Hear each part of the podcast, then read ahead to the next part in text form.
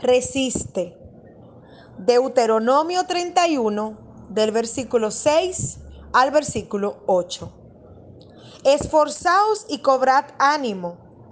No temas ni tengas miedo de ellos, porque Jehová tu Dios es el que va contigo. No te dejará ni te desamparará. Amén. Sin importar el nombre, el tamaño, la magnitud, el grado de dificultad de la situación actual, del problema, de la enfermedad, de la deuda, de la escasez que estás viviendo, del levantamiento, de la traición, del abandono, de la pérdida que hayas podido sufrir o padecer en los últimos días, en los últimos meses, en los últimos años, en fin, en los últimos tiempos. Muy a pesar de eso, el Señor desea recordarte en tu corazón cada palabra de fuerza que Él ha venido hablando a tu vida.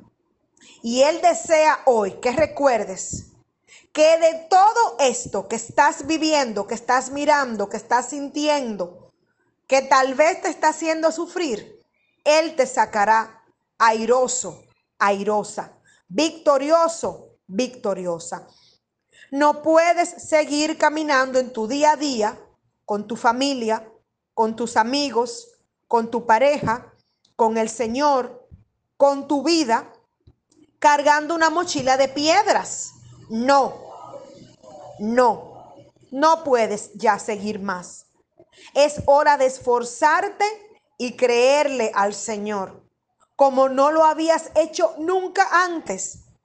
Y es hora de depositar esa mochila a los pies de Cristo Jesús. El Señor tu Dios te ha prometido que Él es quien va contigo. Por tanto, quita hoy los ojos de la cuneta y pon tus ojos en el Jordán. Quita hoy los ojos del piso del problema, de la dificultad. Y pon tus ojos en el Jordán que te aprestas a cruzar en los próximos días. Pon tus ojos en la tierra prometida que te espera del otro lado cuando al fin hayas cruzado. El ángel de Jehová está sitiando el lugar de tu tienda. El ángel de Jehová está ocupando el lugar de tu morada y Él ha empezado a obrar a tu favor.